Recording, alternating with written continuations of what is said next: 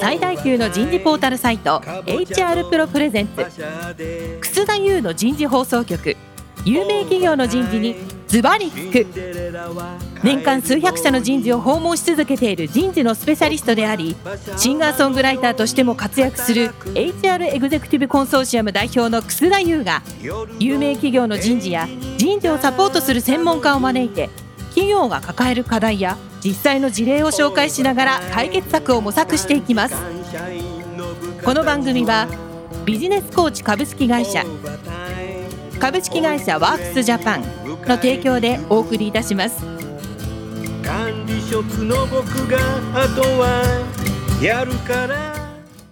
楠田優の人事放送局、有名企業の人事にズバリ聞く、パーソナリティの楠田優です。えー皆さん、こんにちは。今回お送りしているテーマは、People Analytics の意義と実務。今日は最終回ということで、People Analytics の未来についてですね、お二方に語っていただきます。早速ゲストの方をご紹介いたしましょう。日本テラデータ株式会社人事本部本部長の竹花寛太さんです。竹花さん、今日もどうぞよろしくお願いします。よろしくお願いします。続きまして、ヤフー株式会社サイエンス統括本部サイエンス支援室兼ピープルデベロップメント統括本部ピープルアナリティクスラボ山内聡さんです。山内さん、今日もどうぞよろしくお願いします。よろしくお願いします。山内さん、竹花さんね、この番組はね、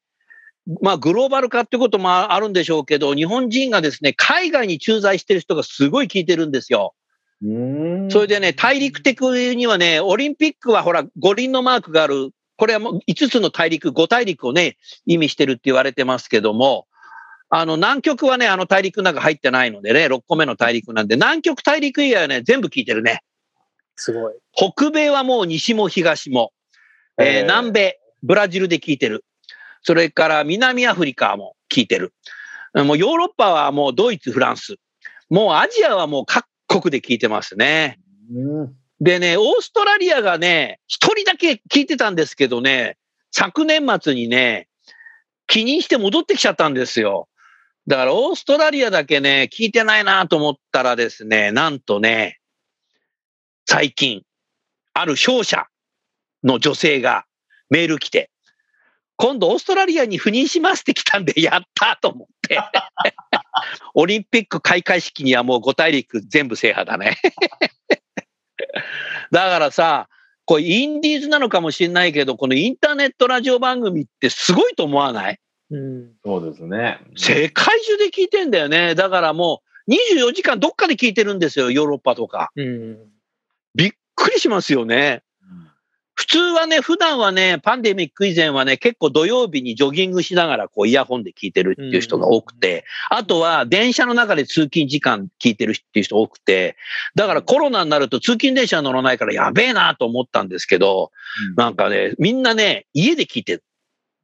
それから育児休業中のね、女性が結構聞いてんだよね。ううんん休業中で子供にミルクやりながらね、聞いてますとかっつって、ああ、確かにできるなと思って。だから、あの、社会復帰できるように 勉強してますとかっつって。うん。だからね、意外にね、在宅勤務でも聞いてくれてんだなっていうのがありましたね。あの、ご飯の、夕食の支度しながら、部屋の中でスピーカーで鳴らして聞いてますとかつって、そこまでしなくてもいいと思うんだけど、料理失敗したらどうすんだみたいな、ありますけど、結構ね、この、ポッドキャストっていろんなもので今聞けるようになっちゃいましたけどね、アマゾンミュージックでも聞けるようになっちゃってましたけど、いろんなものを使ってね、聞ける時代になりましたね。最初はね、あのこれ企画してる時に、いやもうこれからはあのスマホでテレビでやった方がいいんじゃないの？とかっていう意見もいっぱいあったんですよ。でもね、あえて僕はね、ラジオにしたのね。そしたらね、今までいろんな企業の人事の女性がね、出演してくれたんだけど、女性がね、みんな言うんですよ。え、テレビだったら出ないって。だって、何着ていけばいいか分かんないし。始まる前に化粧する時間とかあるんですよね、とか。ああ、男だけでね、テレビにするかラジオにするかミーティングしててダメだったね、だから。なるほど。でもこれね、テレビにしなくてよかったよ。うんうん女性の意見も聞かなきゃダメだなと思ったけど、でもリスナーも今圧倒的に女性聞いてるけどね。うんああ最近すごいのは今年になってね、2月にね、出産された女性ね、出産した途端にね、人事放送局聞いてた。えー病院で。すごいそ浸透してますねそこまで勉強しなくていいよって言ったんだけど、いやいやいや、聞かなきゃダメです。すごい時代になったね。そうですね。いや、そううん。あの、私もあの、これ、出演させていただくにあたって、バックナンバーを聞いたんですけど、おうおう、そうですか。やっぱりすごく、あの、豊富な話題がガーッと並んでて、うん。で、それをやっぱり遡って聞くと、やっぱすごい発見があるんですよね。おそうですか。私もその人事の出身じゃないので、やっぱり人事のこととかが全然わからないんですけど、うん。なんか、これ聞くと、すごい手軽に勉強できて、で、ああ。あの、まさしく昨日は散歩しながらと、あと料理をしながら聞いて、はい、すごく勉強させていただきました。おお。はいマイクロラーニング。マイクロラーニング。うん30分なんか長いんじゃないの ?15 分ぐらいでいいんじゃないの？とかって言ったけど、もう最近なんか30分あっという間だからもっと長くしていいですよとかっていう人もいるので。うん、結構ね、いいですよね。そうそう、今山内さんおっしゃった通り、いろんなテーマでやってるのでね。これ私たちの配信する1ヶ月前は、人事とワーキングマザーの両立。NEC と ABEX とファイザーの人事の方に出演してもらいました。面白いですよ。仕事と育児の両立じゃなくて、人事と育児の両立っていうテーマでね、番組配信。それはなぜかっていうとね、リスナーの中でワーキングマザーすごい多いんですよ、聞いてる方が。これから出産する方もいるのでね、どんな形でみんな両立してんのかなっていうのをやったんですけど、で、今月はこうやってピープルアナリティクスとか全く人生違う話題で やってるので、これが無料で過去の番組も全部聞けるっていうのは、まあすごいね、社会貢献にもなってんのかなってそんなふうに思いますね。さあ、本題です。今日のテーマ、ピープルアナリティクスの未来。まずじゃあ山内さんからいこうか。未来はどんなふうになりそうですかね？そうですね。えっと、第3回でも少し触れたんですが、やっぱりピープルアナリティクスやっていくにあたって、正直今は多少バブルの時期だと思ってます。なんていうか、あバブルなの？流行り言葉。うん、あの、ピ崩壊しちゃうの？多分、データ活用っていうものも含めてバブルが結構あると思いますね。なるほど。データへの期待っていうのが、まあ、えっと、過度にあの高まってる部分も往々にしてあるとは思ってます。うん。で、その後、じゃあこのピープルアナリティクスがどう残っていくかっていうところがやっぱり未来の話なのかなと思ってるんですけど、まあはい私としてはやっぱりその人が多くの時間を使う働くっていうところを対象にしてデータで分析するっていうのはすごく普遍的な活動だと思ってうん。るので、そこは、えっと、まあ、会社の利益のためにも、やっぱり長期的に続けていく価値っていうのは当然あるし、で、それがひいてはその社会とか、人のあり方とかを、あの、まあ、社会全体で振り返るみたいな時に、あの、有用な資料だったりとか、その議論の場になっていくんじゃないかなっていうふうには個人的に思っていて、そこがすごくモチベーションになるんじゃないかなと思ってます。うん。なるほどな。まあ、バブルっていう言葉をね、使われたのびっくりしたけども、考えてみればさ、このピープルアナリティクスと関連するその HR テックのツールっていうのがさ、タケノコのように今出てきていてさ、もう完全レッドオーシャンになってるじゃない。うんうん。で、多分ね、世の中にね、パソコンが出てきた時代っていうのを僕覚えてるんですけど、僕僕はまだ20代でしたけど、で、その頃はね、もう本当ね、パソコンのソフトっていうのがいっぱい出てきたんだよね。ワープロができるソフトとか。でも最終的にはね、河川状態になって3社ぐらいしか残んなくなったね。だからこの HR テックのツールものパルスサーベイとかもう山に出てきてさ、もう全部使ったらなんかもう1分おきにつ全部使わなきゃいけないみたいなぐらい出てきて。だから何かっていうと多分こういうのも河川状態になるし、分析のツールもいろんなのが今出てきてるってね、山内さんおっしゃったけど、少しやっぱ淘汰されていくんだろうね。河川状態になるかどうかはわからないけど。そうですね。まあ、サービスが今たくさん出てきて、で、うそこがこう、お互い切磋琢磨して、いろんな機能とかが進化していくっていうのは、あの、とても健全なプロセスだとは思っていて、今はその途中っていうことだろうなと思いますね。うんただ世の中ね、まあバブルという言葉を使うかどうかわからないけど、ブームっていうのはいつの時代もいろんなことで起きると思うのね。うんで、やっぱブームの頃からやってる人、バブルの頃からやってる人が、やっぱり最終的にはサバイバルっていうか生き残っていくと思うので、今バブルの間にピープルアナリティクスもやっといた方がいいような気がするな。あ、本当そバブルが去ってからやろうっていう人もいるかもしれないけど。竹花さんは未来いかがですか？そうですね。こうやって喋ってる間にも未来になってますけど。そうですね。か一歩ずつ進んでいってますけど、そのピープルアナリティクスとかデータを使って物事を説明して施策を打っていくというのがですね、まあ、今これからまあバブルになってるかみんながそれを使うようになっていってですね、当たり前の時代になった場合、逆にもう、例えば施策を提案するときにデータをつけないとかっていうことはもうできなくなってくると思うんですよね。だから今我々は紙で今までやってたものをパワーポイントで説明するようになったりして、別にもうパワーポイントやめれないじゃないですか。うんだ。からパワーポイントと同じようにデータをつけて、えーこういう背景があるからこれをやりますというのはもう当たり前、うんで外せなくなってきちゃった時に今度逆に次の段階に行ってデータをあるデータについての見方がですねあの必ずもう分析した結果真理は一つですというふうにはならないと思うんですよね。こうとも見えるしこうとも見えると。その時にじゃあ何を採用すべきなのかどうするべきなのかと言った時にこう自分の意思ですねどうしていきたいというものが本当に大事な時代になっていくんじゃないかなと。あのーシステムに入れます、ツールに入れます、いろんな見方を出してくれます。で、うんいろんな合理的な、論理的な説明だったらいくらでもストーリーは作れますと。じゃあそれを、あなたはどれを選んでやっていくのかといったものを、本当にあの人事は求められていくんじゃないかなと。あの、例えば天気予報を皆さんあんまり疑わないじゃないですか。雨がうん。うん。別にあれも、あの、相関関係とか今までの膨大なデータを元に予想してるものですよね。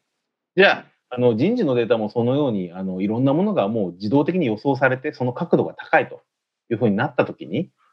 本当にただ分析して、それをもとに、あの、こういうふうにした方が良さそうですと言ってるものだけだったら価値がなくなっちゃうんですよね。なるほどじ。ゃあ、例えば雨が降ると。雨が降るけど、やらなきゃいけないとか。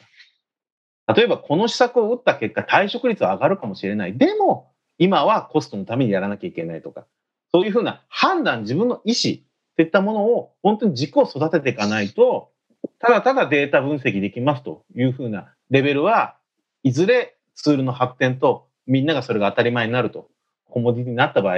あの意味がなくなってしまうので、今データ分析に取り組んでいる人たちは逆にそれを、あ、私たちが今自分たちがやってることが当たり前になった時に次に生きてくるのが自分たちのこう意思なんだなっていうのを感じられる機会なんじゃないかなと思いますね。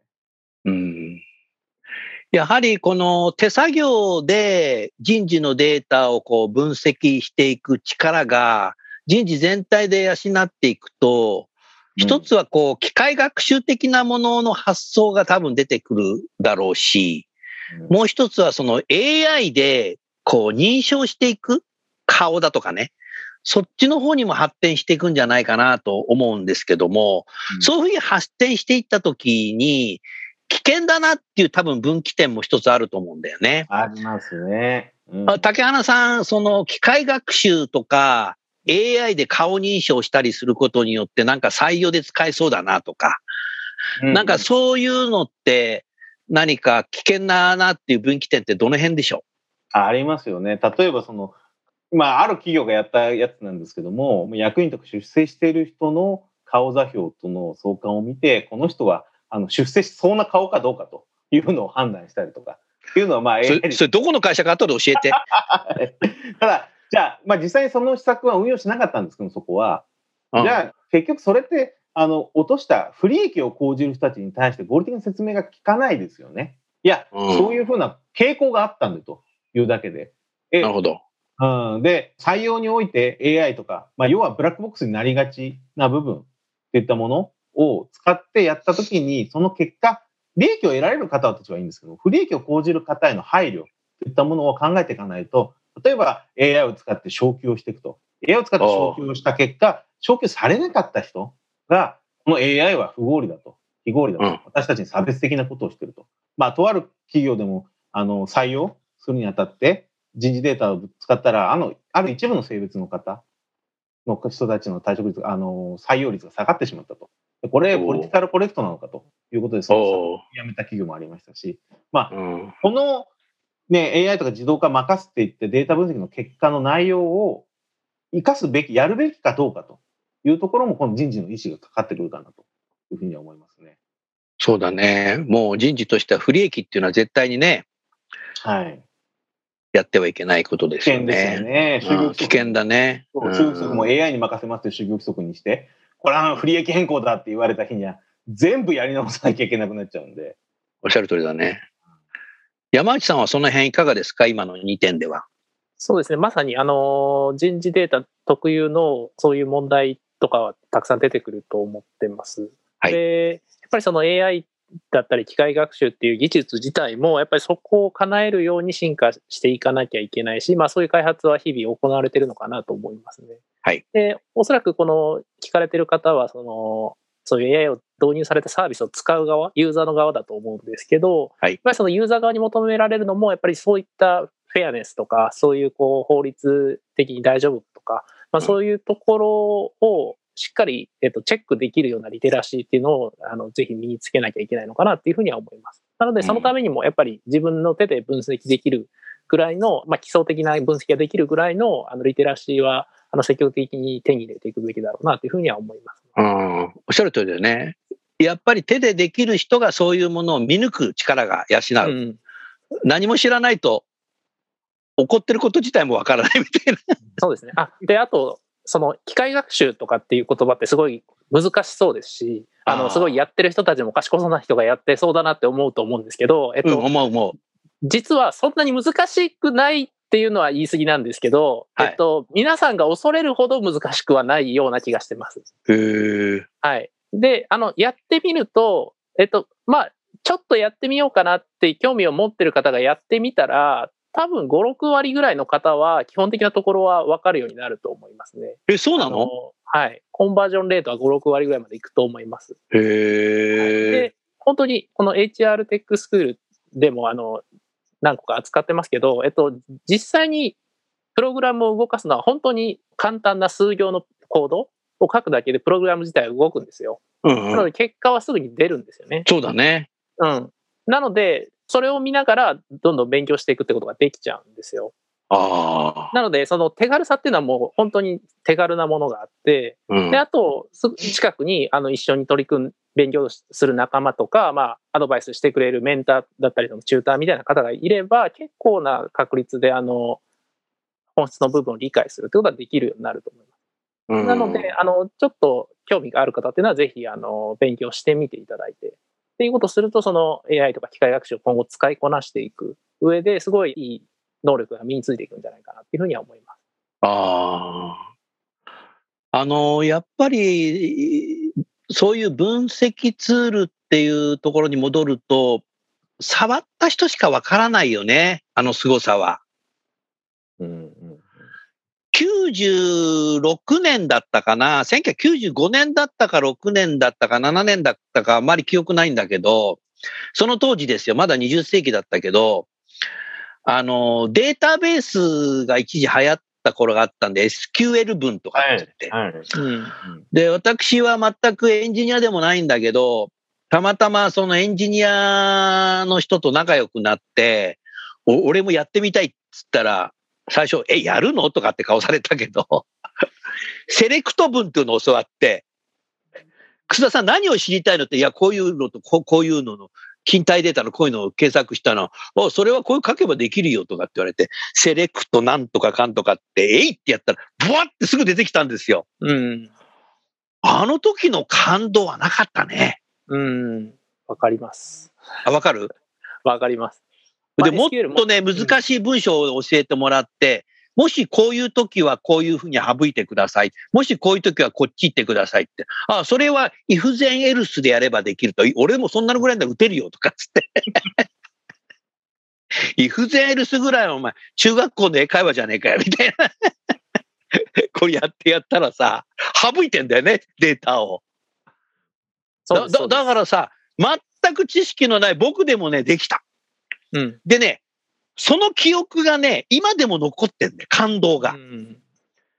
だから結構このピープルアナリティクスってさ、難しそうだけど、そんなさ、言葉なんてさ、セレクトとかさ、if, then, else とかさ、中学校の単語を並べるだけじゃんみたいな。うんでしょ？そうです。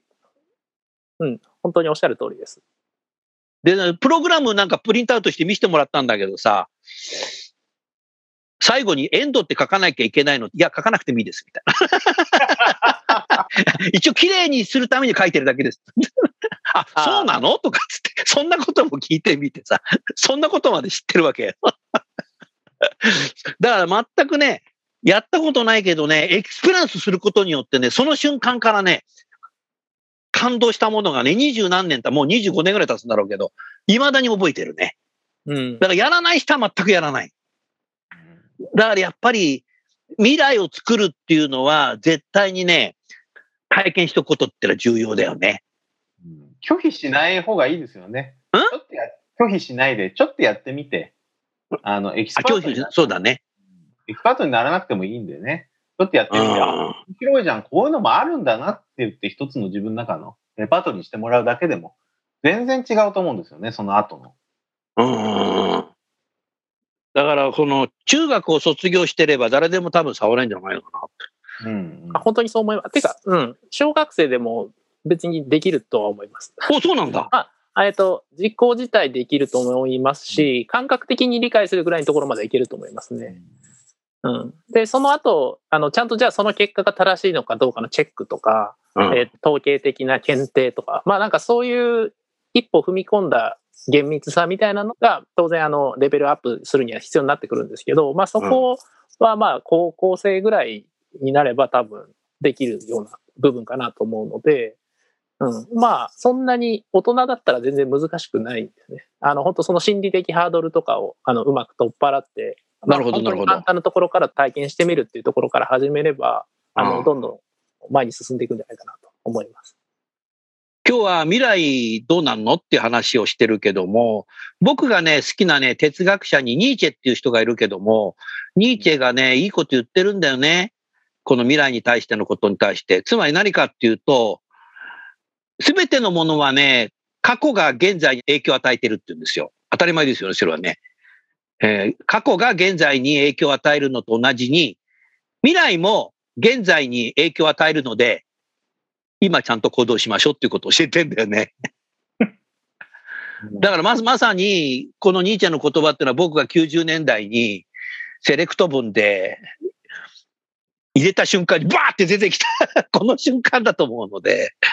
やっぱりだから、ピープルアナリティクスはやっぱり人事の人たちはエクスペリエンスしとくっていうのが未来を作るっていうふうに思うので、未来になってからやるんじゃなくて、今やる、現在やるっていうのは重要なんじゃないかな。で、一連のね、番組通じてさ、竹花さんと山内さんに、リスナーからなんか素朴な多分質問ってありそうなので、人事がそういうデータを分析してると、なんか俺のこと、俺の悪いこととか知ってんじゃねえかと思われることってない？いや、ありますよね。だって、それどうすんの？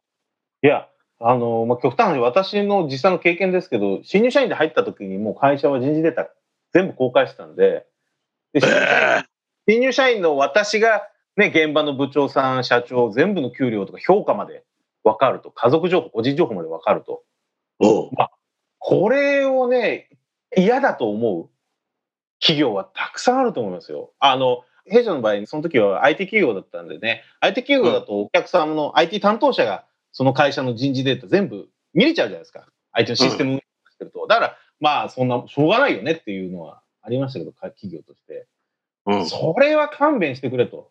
いうふうな企業たくさんあると思うんでね。うん。危険でもありますしね、新入社員とか若い人がね、酔っ払ってね、あ実は社長の給料いくらなんでみたいな、いくらでも話しちゃうか ら。危ない危ない危ない。だからね、本当に。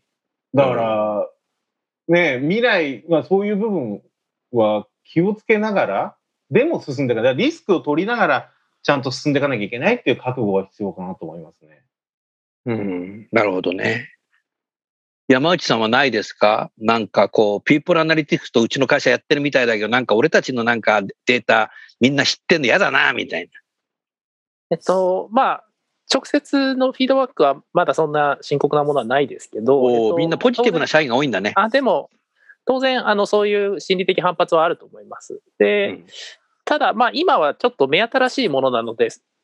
反発を感じるかもしれないですけど、もともとその人事の方って、社員の情報をたくさん握られてたと思っていて、あ、もともとそうだよね。そうですよね。なので、そこと、実は本質的にはあんまり変わってないはずなんですよね。なるほど。なので、そう考えて、で、さらにそれが今までみたいなものよりより正確性が増したり客観性が増してでそれが最終的にまあ公平性が増したりして従業員たちのあの利益になって帰ってくるっていうところまで理解が進んでいったり、まあ、そういう事例が溜まっていったりすればそこのハードルっていうのもどんどん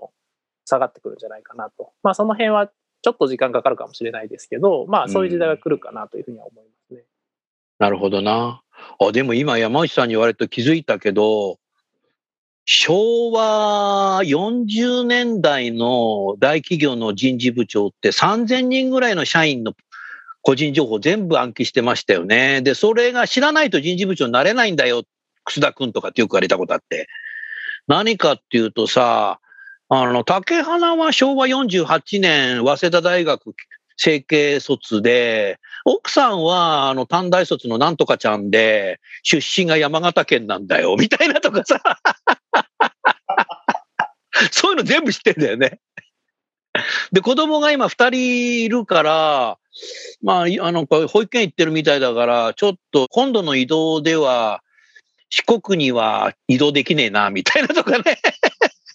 全部知ってんだよね。人間データベースですよね。うん、でそういうのを、つまり何か人事異動って全部人事が考えてたから。うん、だから人間データベースですよ。だから3000人ぐらい知らないと、結構ね、人事部長になれない。でも考えたらね、僕自身今ね、67になったけど、だいたい3000人ぐらいの人事の人のキャリア知ってんだよね。すごいですね。昨日もね、ある製薬メーカーに、ある人がそちらに転職したでしょって、え、なんで知ってんですかと、だって本人が言ってたもんって。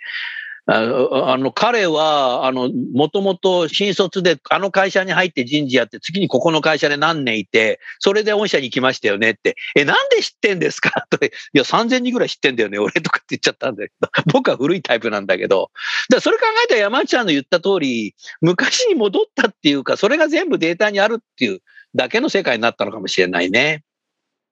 そうだと思います。うん。うん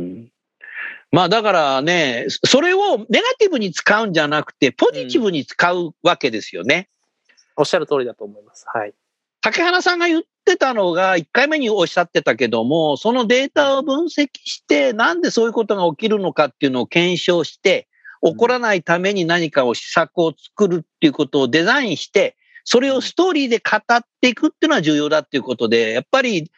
最後はストーリーで語るっていうのは重要だね。そうですね。自分の会社はこうあるべきじゃないかとか。まあ、それはみんなのものでいいんですよね。うん、みんなが会社をこうしていきたい。うん。そうすることによって会社がハッピーになるんだよね。働いてる人がハッピーになるんだよね。そうです、そうです。あの、皆さんがハッピーになるためにやってることなんで。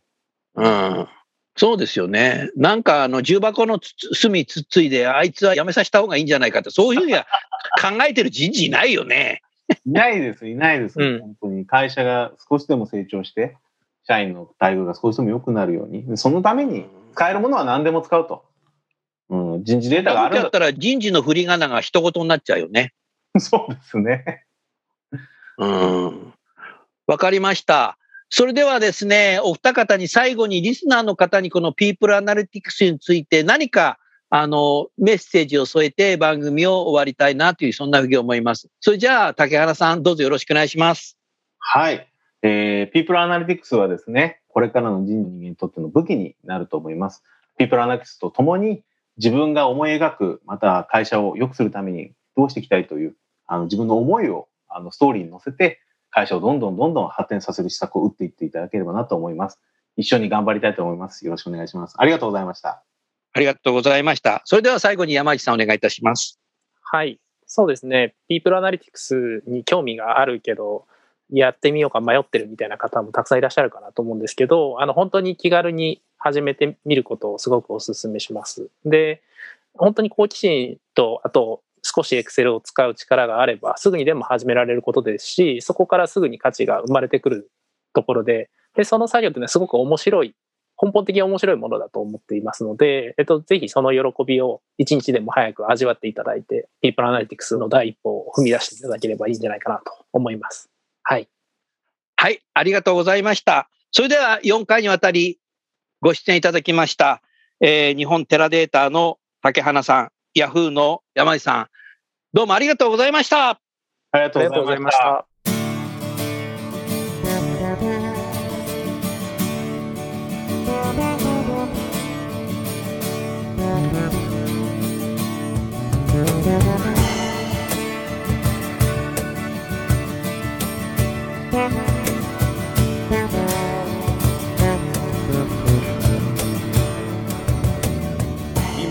今日のお話はいかがでしたか？楠田優の「 The Times Will Change 時代は変えられる」とともにエンディングといたします。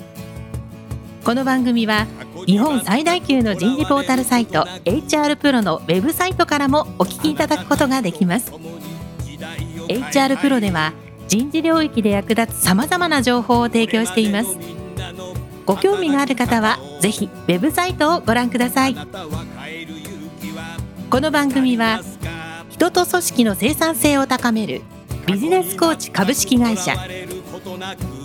企業の人材採用支援キャリア支援を通じて人と企業の持続的な成長と価値創造に貢献する株式会社ワークスジャパンの提供でお送りいたしました。それでは来週もお楽しみに。変えら